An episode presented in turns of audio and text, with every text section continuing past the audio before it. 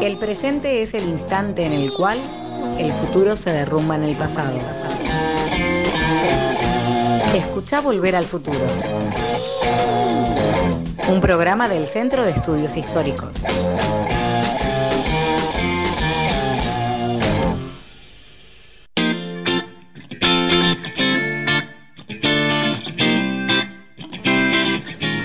Buenas tardes a todos, ¿cómo están? Un nuevo jueves más nos encuentra con Volver al Futuro.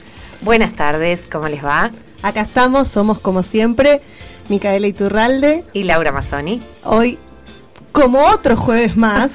Otra vez. De nuevo nos falta la presencia de Alejandro Morea en este momento disfrutando de la costa. Descaradamente disfrutando del Caribe colombiano y nosotras acá, en un día no peronista, claramente. No hay derecho. No hay eh, derecho. Este Además nos llegan trascendidos de que no habría traído regalos para nosotras. Era una demanda pedida por este Era una exigencia de este equipo. Eh, así que es probable que, bueno, este equipo de trabajo quede ya mocho y quede incompleto. Sí, sí, sí. Eh, veremos no creemos que, que, pueda volver si no trae café y chocolate mínimo colombiano. Exactamente. Pasado este aviso, reproche, demanda, les contamos que, como bien decía Laura, es un día nada peronista, ha llovido a mares, ha sigue lloviendo. Mar del Plata nos enfrenta a un clima primaveral bien típicamente marplatense. Y hoy tenemos un programa especial, 17 de octubre, es el Día de la Lealtad. Muchos y muchas celebran este día. En la Argentina el peronismo es un movimiento histórico, pero más vivo que nunca. Y nos interesa por eso convocar a algunos especialistas, amigos, colegas de la casa a charlar un poco sobre este tema que tanto nos importa. Así es, a partir de esta efeméride vamos a, estar charlando con eh, invitados e invitades sobre el 17 de octubre, sobre el Día de la Lealtad y sobre el peronismo. Eh, vamos entonces a escuchar el tema de apertura y ya volvemos con nuestros invitados.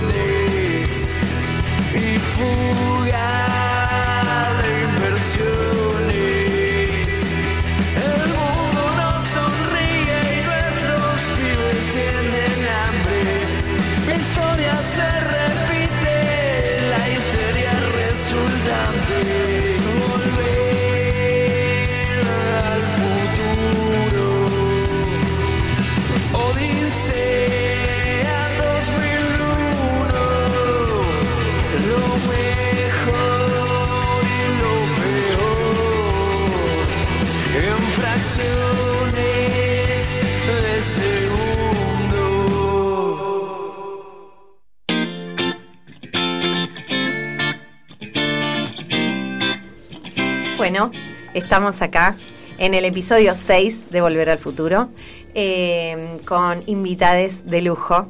Eh, está hoy acá con nosotros Lucía Santos Lepera, una amiga a quien agradecemos que haya venido porque además viene de muy lejos.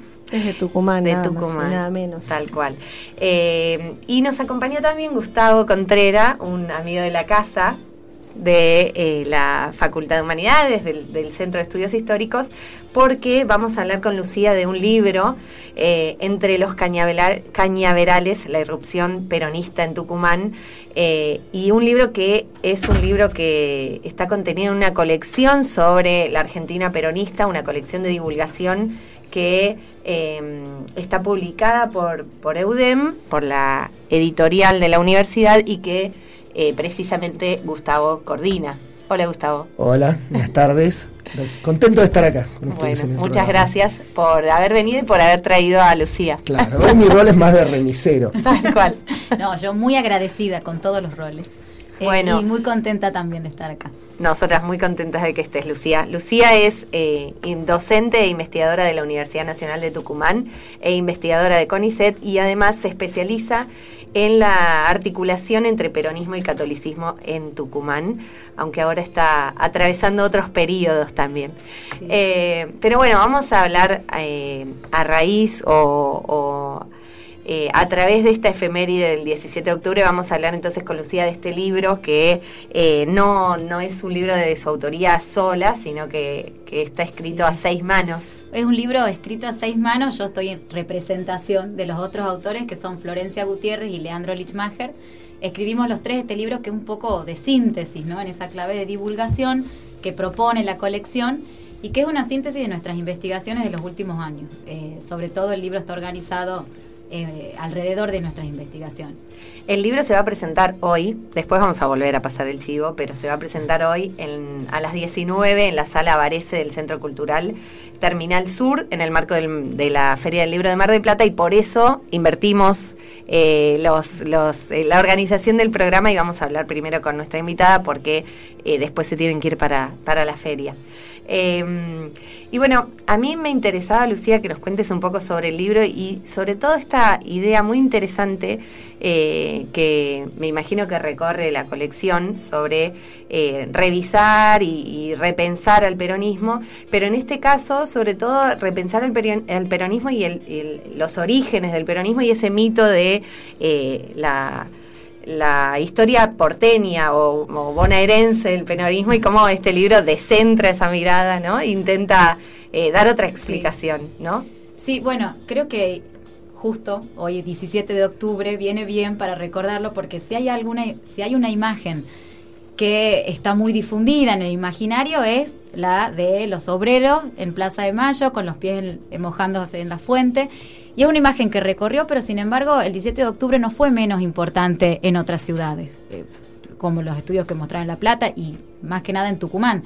La FOTIA, que un poco de eso habla y trata el libro, que es la Federación Obrera de los Trabajadores de la Industria Azucarera, que nace en 1944, asociada a los orígenes del movimiento peronista, fue eh, el sindicato que primero, de, uno de los primeros que eh, decreta la huelga y que el 16 de octubre a la noche eh, ya empiezan a salir las columnas desde los ingenios azucareros para eh, manifestarse eh, por la liberación de Perón. Y, un poco, bueno, también da cuenta de cómo se había organizado y esa marca de origen tan fuerte del peronismo en Tucumán y que está vinculada a la sindicalización de los obreros azucareros y al nacimiento de esta federación que fue muy fuerte, no solo en Tucumán, sino también tuvo gravitación nacional, ¿no? en la CGT fue un actor importante, como también lo estudió Gustavo, eh, y, sobre todo eh, esta idea eh, que, el 17 de octubre se replicó en muchos puntos del país y que fue igualmente importante que en Buenos Aires. Y también cómo estos actores van a ir, y también que tienen peso en la CGT, que es donde se deliberaba qué se iba a hacer frente al, encarcelamiento de Perón, que había distintas posibilidades, y que finalmente un poco lo, uno, lo que uno puede ver es cómo esas bases obreras terminan eh, eh, traspasando ¿no? también lo que esa dirigencia estaba proponiendo. Y, esa marca de origen del peronismo es muy fuerte. Esto que decís es bien interesante porque una de las discusiones claves ¿no? de este 17 de octubre, discusiones historiográficas quiero decir, ¿no? tiene que ver con mm. la espontaneidad versus la organización del movimiento, ¿no? que es la discusión de todo acción de protesta colectiva. ¿no? En este sentido, la mirada desde Tucumán también permite aportar una explicación a esa disputa, ¿no? En esto que vos decís de cierta espontaneidad o cierta organización sobre la marcha, ¿no? No, sí, por supuesto. Incluso también cómo funciona ahí el rumor. Cómo funciona y cómo eh, recorre el rumor de qué es lo que se iba a hacer, qué es lo que iba a pasar frente a, ese hecho que había sido el encarcelamiento de Perón el 9 de octubre. Y, eh, y por ejemplo, incluso eh, James, en su artículo sobre el 17 de octubre, muestra que los obreros de Berizo estaban en contacto con los obreros azucareros y que ya estaban en contacto y se hablaba de esa posibilidad que, lo que era de, decretar la huelga.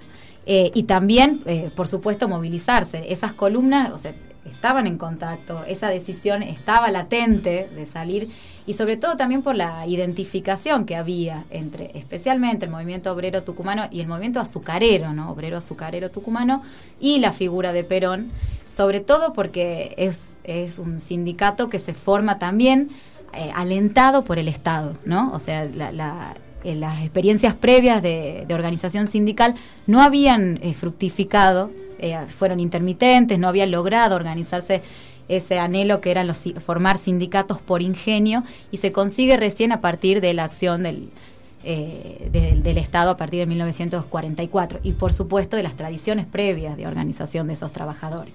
Entonces un poco la FOTIA nace con, con el peronismo y el peronismo también hace a la FOTIA.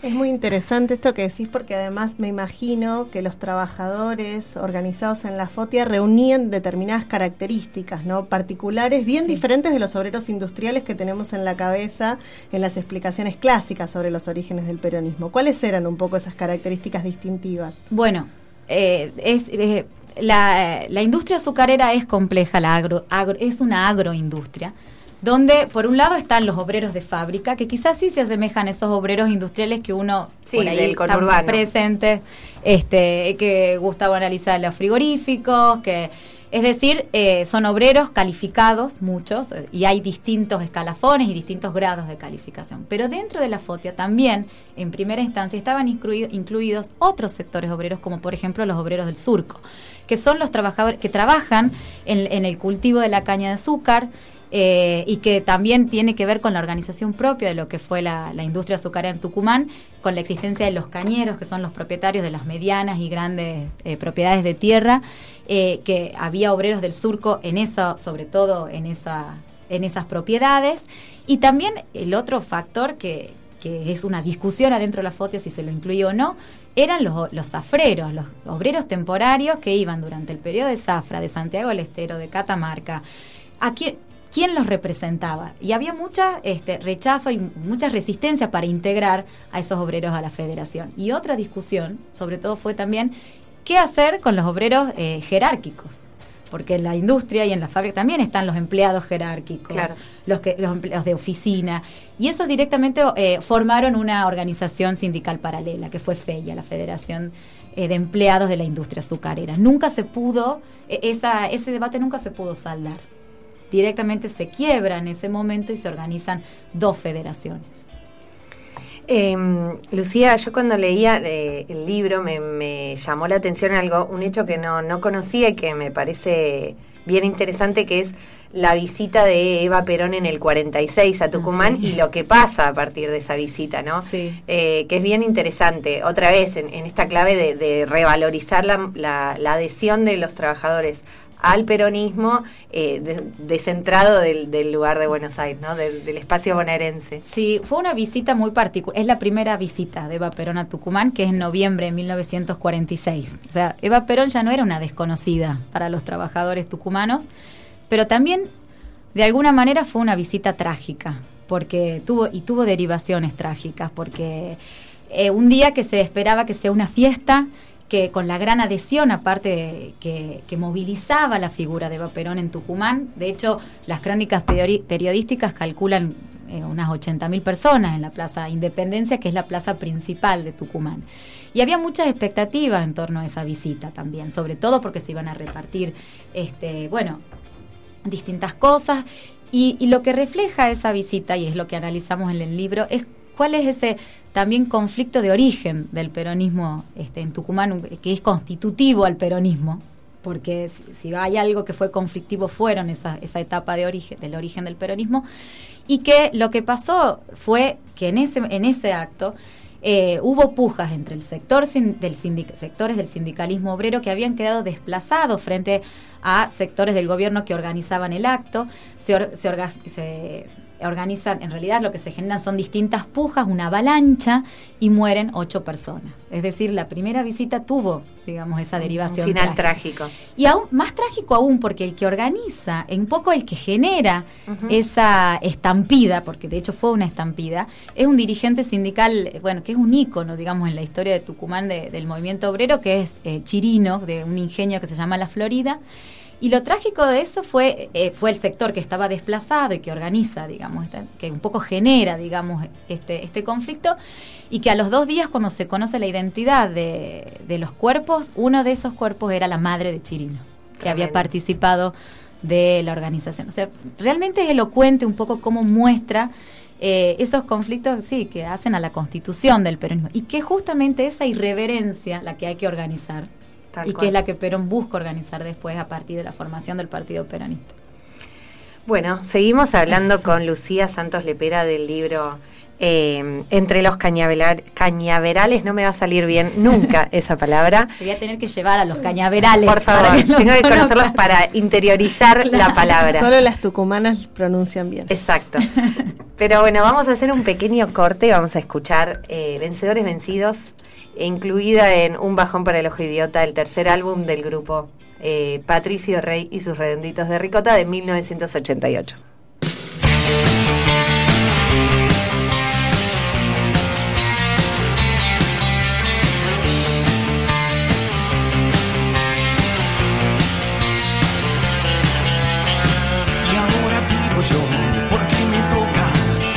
Este tiempo de plumaje blanco sigo como yo, vencedores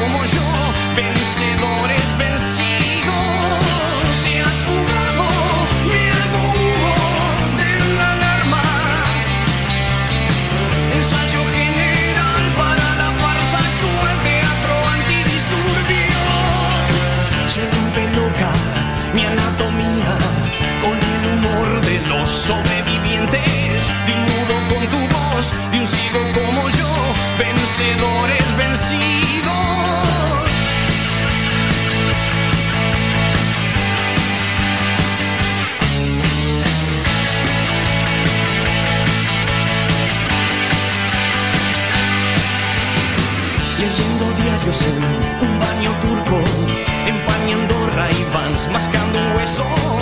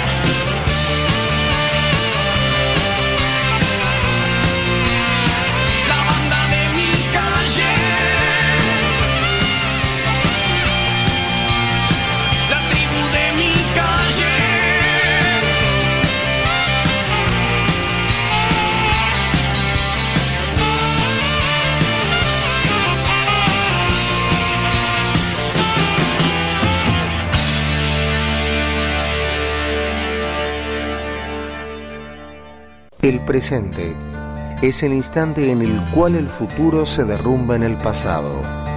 Escucha Volver al Futuro, un programa del Centro de Estudios Históricos.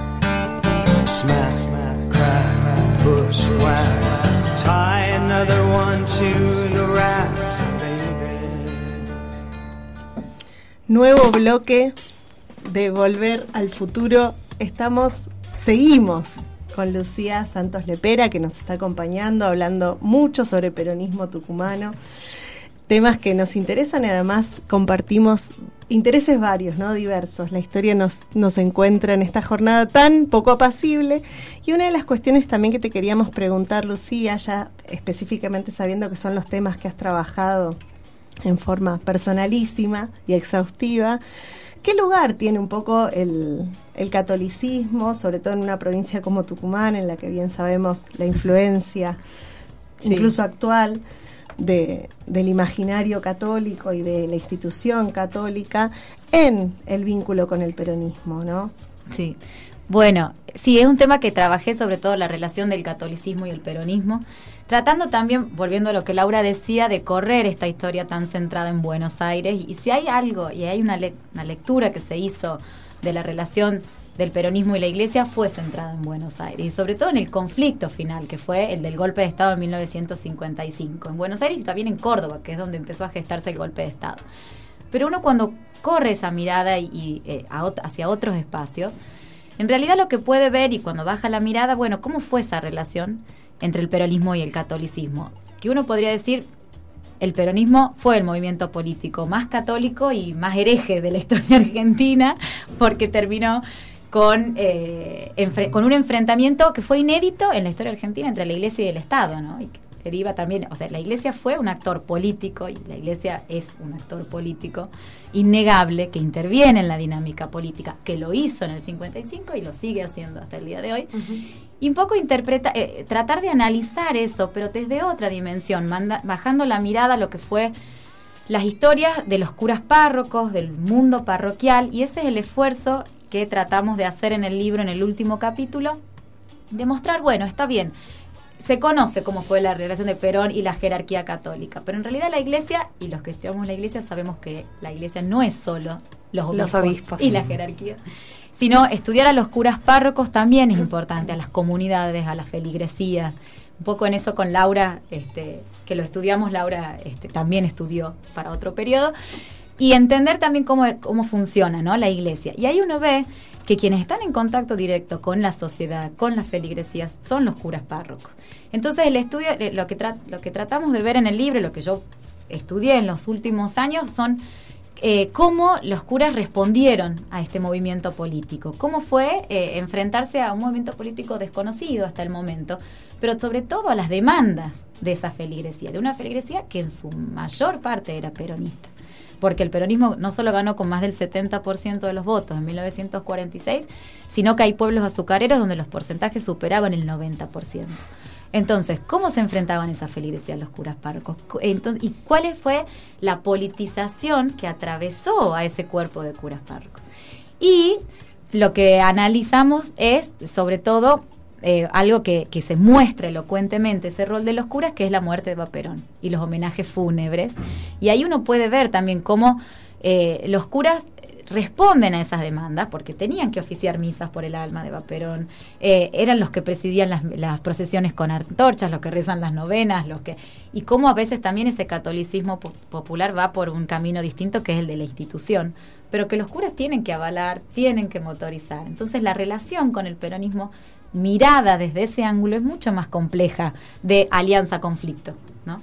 un poco bueno. Y que aparte el golpe de Estado en Tucumán tuvo otras características y que encima yo creo, y por lo poco que estamos sabiendo de lo que pasó en otras diócesis, en otras provincias, provincias tiene mucho más que ver con lo que pasó en provincias que no fueron Buenos Aires y Córdoba. Y que en realidad la Iglesia no asume una actitud confrontativa con el gobierno. Por el contrario, sobre todo en sociedades peronistas, y sabía que la posición que tenía que asumir no era justamente la que asumió en Córdoba o en Buenos Aires la jerarquía. Es bien interesante como estas miradas, como se las ha llamado, extracéntricas, descentradas y demás, cuestionan todos los sentidos comunes, ¿no? En torno a las interpretaciones, tanto sobre los orígenes del peronismo y en este caso sobre el fin del peronismo, si se quiere, o el derrocamiento, ¿no? Eh, y es bien interesante marcar esto porque además otorga, digo, la, la mirada, la reconstrucción empírica exhaustiva, otorga, digo, un nivel de profundidad a, la explicación general que es difícil de restituir en el caso nacional cuando se extrapolan las conclusiones de lo que pasa en la capital federal al resto del país, ¿no? Sí, y que la historiografía argentina está marcada, creo yo, por esa, por esa característica.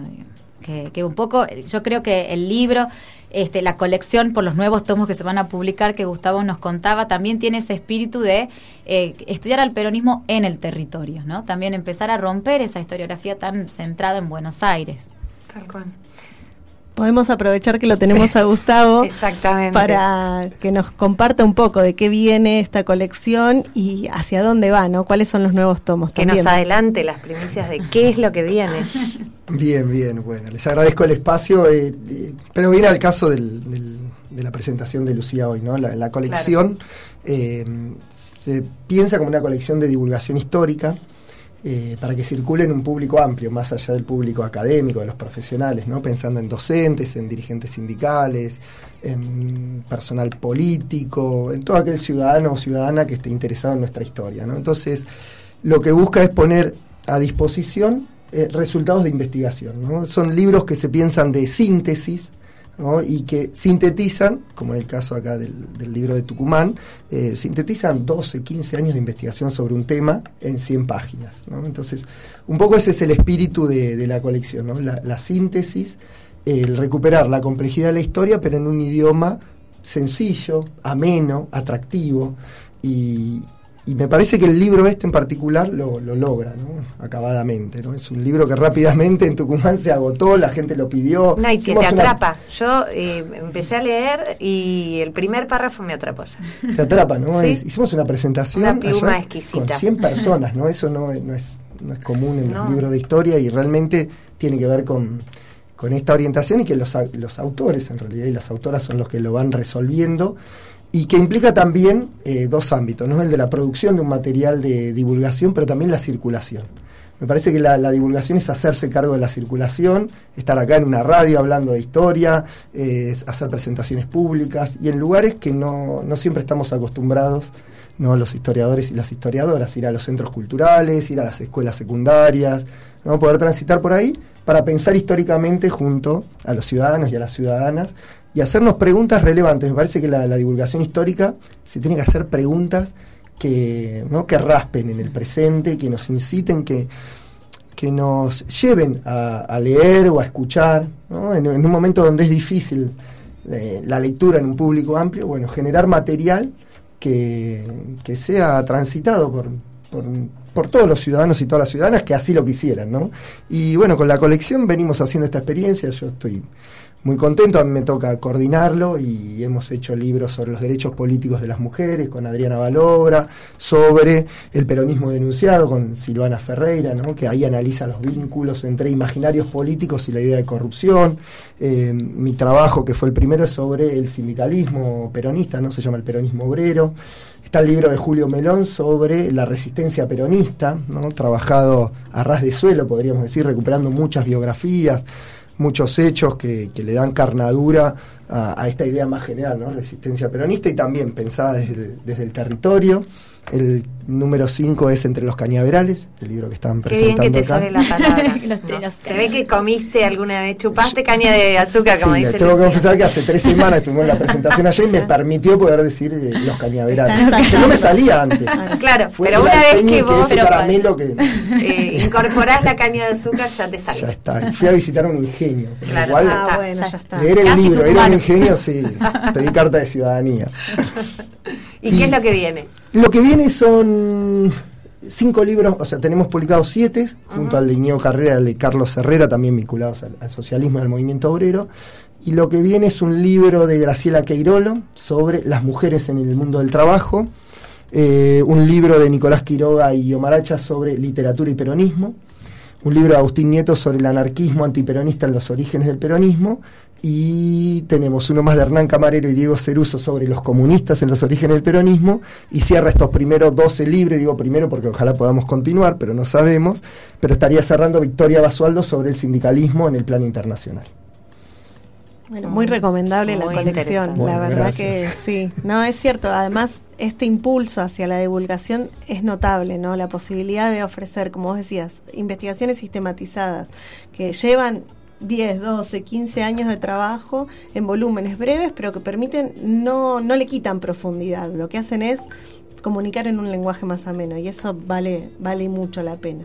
Así que recomendamos enfáticamente que aprovechen además la presentación que se va a hacer ahora ya, de hecho liberamos en este sencillo acto a Lucía y le agradecemos muchísimo, muchísimo su presencia en el programa porque realmente nos ha llenado de, gratitud poder compartir además con alguien que viene de lejos y eso no nos pasa tan, tan seguido, ¿no?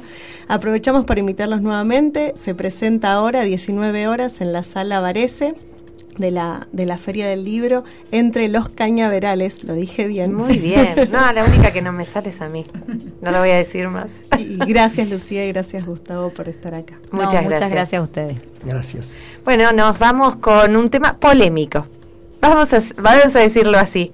Nos vamos con la marcha peronista feminista una versión de la marcha que se presentó este año en mayo en el acto conmemorativo de los 100 años del nacimiento de Eva Perón y que se hizo, el acto se hizo en el obelisco y allí se lanzó este tema que se hizo viral.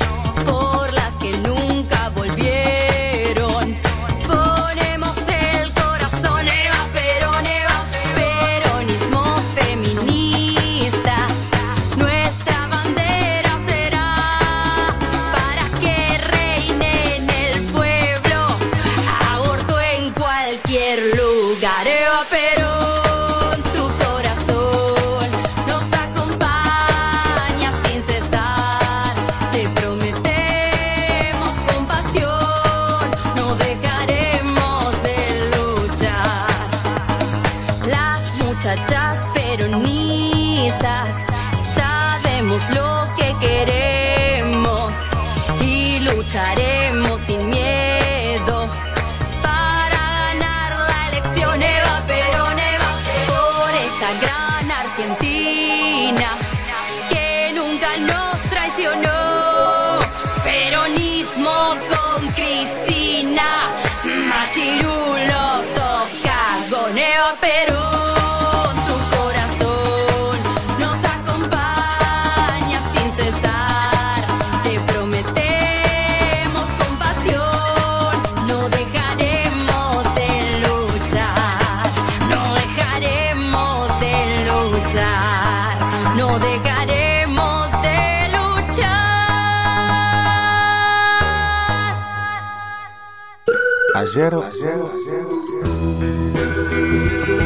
Hoy era mañana. Volver al futuro. Un programa del Centro de Estudios Históricos. Con Alejandro Morea, Laura Mazzoni y Micaela Iturralde. Por Radio Universidad.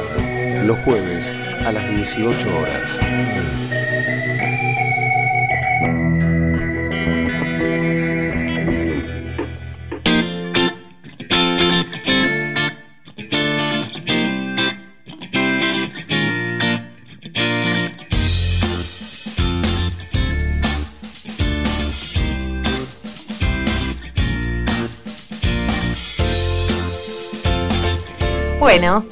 Continuamos en el sexto episodio de Volver al Futuro. Eh, recordamos las redes sociales para que se comuniquen con nosotros.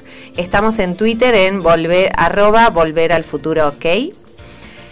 Volver al futuro K, es, eh, bien pronunciado. Eh, en Facebook también, arroba volver al futuro K. Y en Instagram, más complicado, es volver.al.futuro. Ahí nos pueden encontrar. Y bueno, seguimos eh, en el programa, este programa que estamos haciendo Micaela Iturralde y quien les habla, Laura Mazzoni, sin Alejandro Morea otra vez, que, está disfrutando del Caribe y trabajando también, hay que decirlo. Muchas ausencias, vamos a ver si quizás a la tercera ya tenemos que Sí, sí, vamos a ver como una penalización, algo como hacemos para implementarlo. Eh, todo puede saldarse con un presente, ¿no? Que, traiga un presente bueno, ahí se verá si se descuenta de la penalización, pero bueno, lo vamos a ver. Em, seguimos hablando del 17 de octubre, ¿no? De esta efeméride que nos permite hablar del Día de la Lealtad y de eh, peronismo y que nos permitió eh, disfrutar de la compañía de Lucía Santos Lepera y de su libro sobre el peronismo en Tucumán. Pero ahora vamos a seguir con otra cosa. Sí, interpretaciones sobre el peronismo sobran, ¿no? De hecho, hay en cantidades inusitadas. Nosotros en nuestra casa de estudios, este es el programa del Centro de Estudios Históricos, tenemos a grandes y consagrados historiadores e historiadoras peronistas, digamos, estudiosos del peronismo, que, que han justamente llenado de contenido esa gran historiografía sobre el peronismo, pero hoy decidimos traer una selección de un texto que nos pareció interesante compartir. Alejandro Grimson, antropólogo, escribió un libro y que publicó siglo XXI este año que se titula ¿Qué es el peronismo? y que con una mirada que busca un poco recopilar gran parte de las discusiones y, hacerlo desde una, desde una lectura bastante amena también, eh, seguimos con esta idea de compartir academia y divulgación. Lo que se propone, entre otras cuestiones, es revisitar algunos hechos y mitos en torno a este 17 de octubre, esta fecha tan significativa que muchos y muchas consagran como la hora cero del peronismo, el nacimiento, ¿no? Como historiadores, historiadoras eso nos cuesta, porque sabemos que ninguna fecha marca ninguna marca ningún inicio, ningún nacimiento ni ningún fin, ¿no? No obstante eso, quienes sabemos de historia sabemos que el peronismo como tal no puede surgir un día ni, ni, ni, ni por combustión espontánea. No obstante eso, esa fecha sí ha quedado anclada en la memoria social sobre el surgimiento del peronismo y además que cuestión no menor, ha sido recuperada por el propio peronismo como su mito de origen. ¿no? En este sentido, lo que se propone Alejandro Grimson es un ejercicio interesante. Él dice, saber qué ocurrió realmente este 17 de octubre de 1945 no es fácil con ese afán, él lo que hace es se dedica a leer varios ejemplares de diarios de los días previos y posteriores a ese 17, recopila la mayoría de diarios de la capital federal, la prensa, la nación, crítica, la razón, la época, noticias gráficas, Clarín, El Mundo, varios diarios y a su vez testimonios escritos por protagonistas que estuvieron en esa jornada. Y con todo ese material, a su vez algunas narraciones históricas clave, ¿no?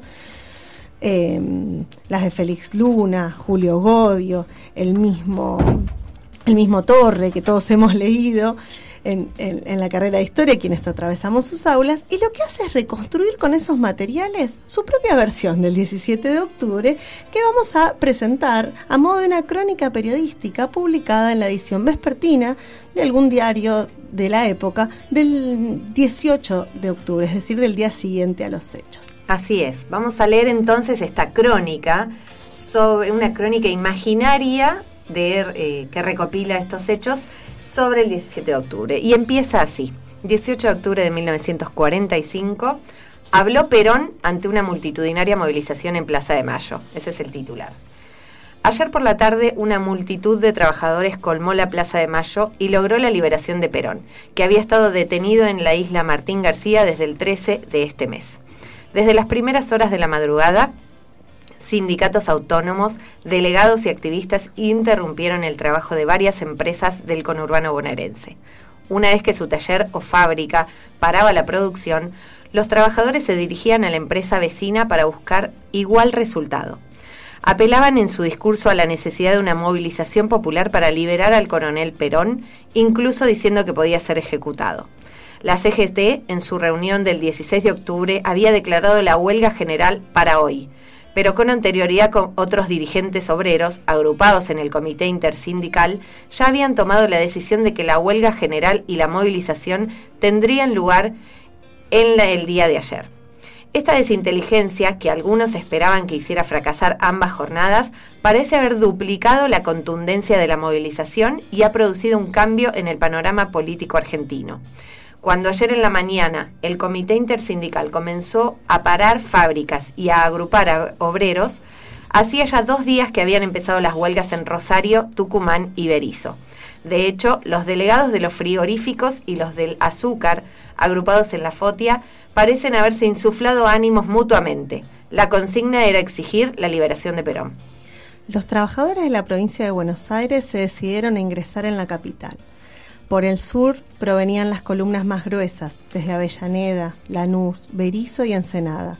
También entraban desde el norte, por Vicente López y Villa Martelli, y venían otros desde San Martín o desde el oeste, por la avenida Rivadavia. Alrededor de las nueve eran varias decenas de miles los que iban a cruzar el puente Pueyrredón cuando de repente fue levantado. Los trabajadores permanecieron estupefactos, mientras que, a la espera de los acontecimientos, se formó un piquete del escuadrón policial en el mismo lugar. Durante la mañana hubo varias situaciones de represión policial. A las 7, en Brasil y Paseo Colón, la policía desarticuló el avance de alrededor de mil personas que se dirigían hacia la Casa de Gobierno. A las ocho y media fue disuelta una manifestación en Independencia y Paseo Colón. A las nueve y media se dispersó, a unas 10.000 personas reunidas frente al puente Perredón. Los trabajadores que llegaban hasta el riachuelo interpretaron que se trataba de una maniobra para impedirles cruzar y asumieron actitudes diferentes. Un grupo cambió de rumbo para intentar pasar por el puente del ferrocarril. Otro grupo, más entusiasta, se lanzó directamente a las aguas y las atravesó a nado. La mayoría, sin embargo, esperó con expectativa. De hecho, unas, una hora después, los puentes habían vuelto a bajar y los manifestantes ingresaron en la capital con sus cánticos en defensa de Perón y sus banderas argentinas. Los gritos desencajados de esos cuerpos sudorosos perturbaban la vida de la urbe. La patria sin Perón es un barco sin timón, se escuchaba. Entre los manifestantes había algunos vestidos con saco e incluso sombrero, pero se iban incorporando otros que venían en mangas de camisa, con las camisas abiertas y arrugadas o directamente vistiendo cualquier ropa de trabajo.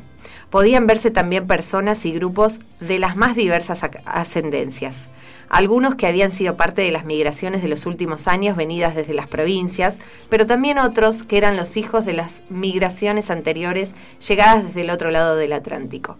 Morochos y rubios, morenos y blancos, indiados y gringos, todos trabajadores bajo una misma consigna. Era la multitud más heterogénea que se hubiera visto hasta ahora por nuestras calles y avenidas. Los porteños se paraban en las veredas a observar el inédito espectáculo. A la mayoría de ellos les resultaba chocante que por calles del centro de la ciudad anduvieran vociferando mujeres y hombres muy mal vestidos, algunos con ropas sucias, otros con rostros y colores de piel insólitos. Durante toda la jornada las noticias se sucedieron vertiginosamente. Pocos sabían, al comenzar el día 17, que habría una movilización, que Perón había sido trasladado al hospital militar, que la CGT declaraba huelga para el 18.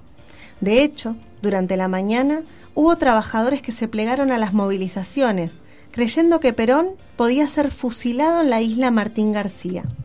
Una vez movilizados, sin embargo, no les alcanzaba ni con saber que estuviera en el hospital militar, ni con que el general Ábalos prometiera velar por su seguridad. Y en realidad, nada iba a sosegarlos, salvo ver al propio coronel en persona. En Plaza de Mayo aumentaba la cantidad de manifestantes.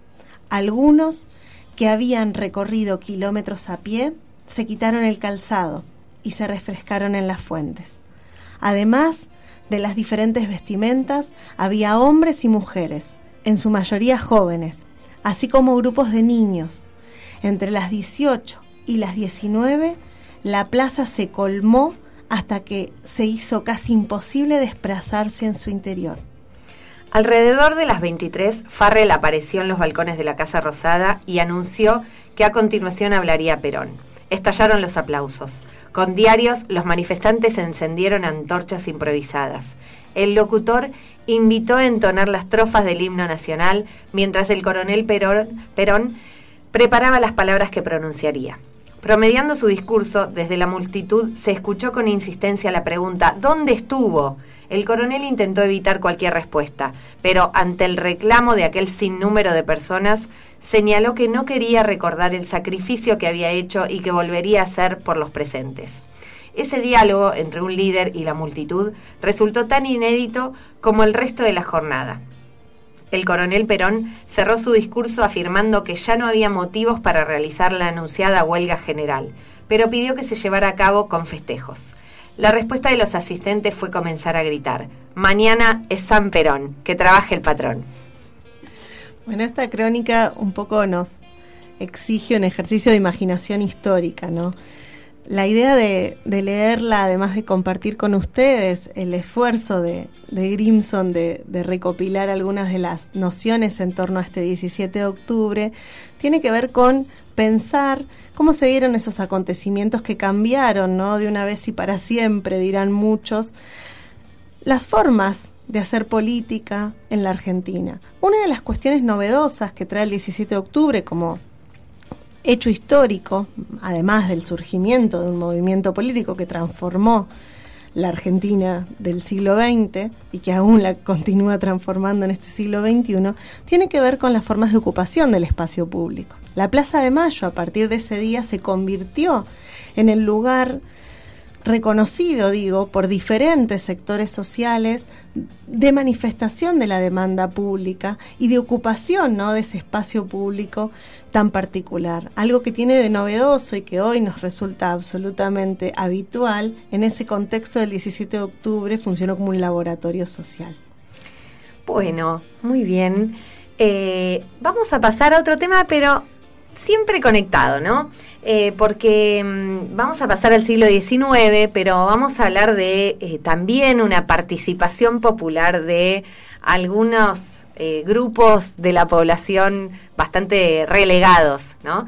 Vamos a escuchar un podcast, un podcast hecho por, por el grupo Siglo XIX, un grupo de investigación del, del, Centro de Estudios Históricos, que además está leído por los alumnos de locución de la Escuela Éter de Periodismo. Eh, entonces vamos a escuchar anhelos de libertad sobre la participación de los negros, de los esclavos, en los ejércitos independentistas. El anhelo de la libertad.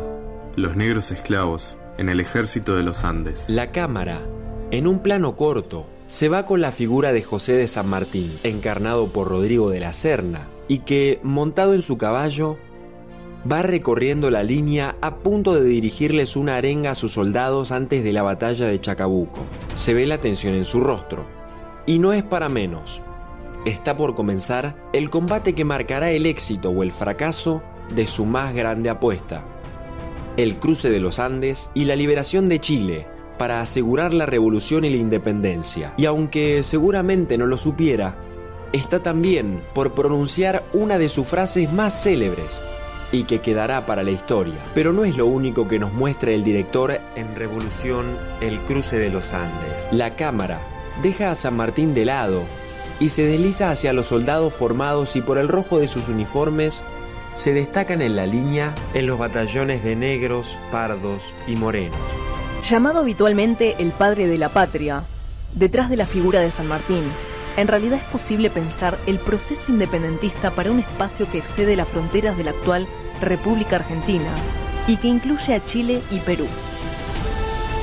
Igualmente, reducir el proceso revolucionario al accionar de un solo hombre, aunque se trate de José de San Martín, no solo sería un error, sino también simplificar el devenir histórico. Siempre deberíamos recordar a aquellos que hicieron posible que las ideas y planes de San Martín llegaran a buen puerto. Y en el fin Revolución, de Leandro y Piña, esta cuestión está bien abordada. Porque lejos de centrarse en la figura de San Martín, el foco está puesto en el cruce en sí mismo, en lo colectivo, y tiene la virtud de rescatar el protagonismo de algunos de aquellos hombres que suelen ser olvidados de nuestra historia los esclavos negros que vivían en el río de la Plata. En un ejército de los Andes de casi 5.200 hombres, y donde más de la mitad eran negros, pardos y morenos, el cruce de una de las cordilleras más altas del globo es mucho más que una obra maestra de la estrategia militar. El éxito de la campaña de Chile para estos hombres significó algo más que asegurar la reciente independencia de las Provincias Unidas del Sudamérica declarada en Tucumán en 1816. Significa obtener la libertad. Es difícil atribuirle este concepto a un significado inmutable e invariable en el tiempo. ¿Qué podría querer decir la libertad para los negros, pardos y morenos del ejército de los Andes? Soldados, se me llena el corazón al ver tantos guerreros dispuestos. Nuestros hijos y los hijos de nuestros hijos recordarán este momento con orgullo porque les dejaremos una tierra digna de ser vivida, donde puedan sembrar, crecer y prosperar, libres de toda cadena, donde cada hombre pueda decidir su destino sin importar su color, su linaje, su procedencia, ni qué carajo, porque todos somos iguales ante el Supremo, así como somos iguales ante la muerte, porque cualquier hijo de mujer merece ser libre de una vez y para siempre. Seamos libres, lo demás no importa nada. ¡Viva la patria! Nos volvemos a preguntar entonces, ¿qué significó para los negros del ejército de los Andes pelear por la libertad?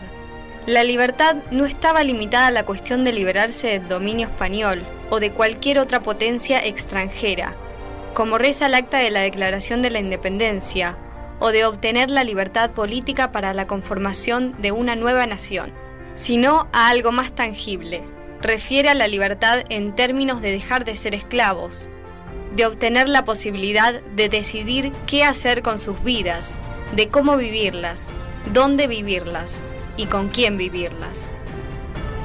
El proceso por el cual los negros consiguieron la libertad en la Argentina fue largo, tortuoso y sinuoso. La Asamblea del año 13 estableció la libertad de vientres. Además, de esa fecha en adelante, la trata de esclavos estuvo varias veces prohibida, pero la esclavitud quedó abolida recién con la Constitución Nacional de 1853. Pero durante la Revolución, para los hombres de color, estas guerras fueron una oportunidad. El servicio en los ejércitos de la Revolución les permitía alcanzar la libertad. Comprados por el Estado y destinados al ejército o donados por sus amos, estos esclavos que formaron parte del ejército de los Andes combatieron por su libertad. Una libertad que además se parecía bastante a la igualdad aunque pronunciadas hace más de 200 años y en un contexto histórico muy diferente al de nuestros días, nadie podría asombrarse si la proclama de San Martín fuera reapropiada y convertida en consigna y se hiciera presente en banderas o pañuelos en los numerosos grupos que se movilizan, se organizan, que luchan y reclaman en la Argentina de hoy.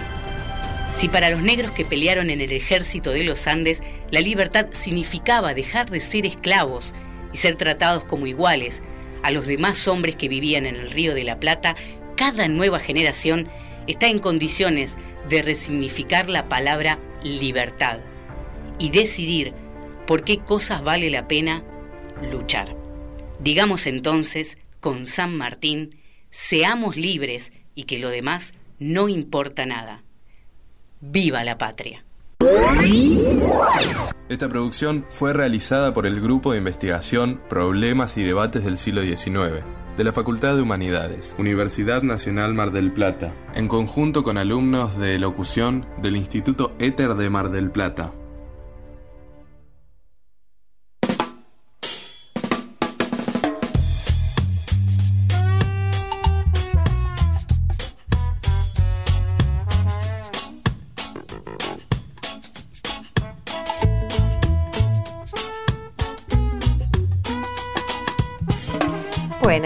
Volvemos ya para despedirnos.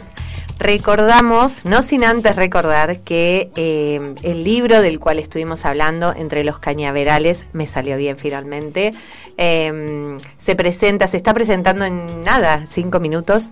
Eh, empieza la presentación en la Feria del Libro de Mar del Plata a las 19 en la Sala Varese em, y que recomendamos enfáticamente la lectura y la presentación del libro, aunque el día no acompañe para salir a la calle.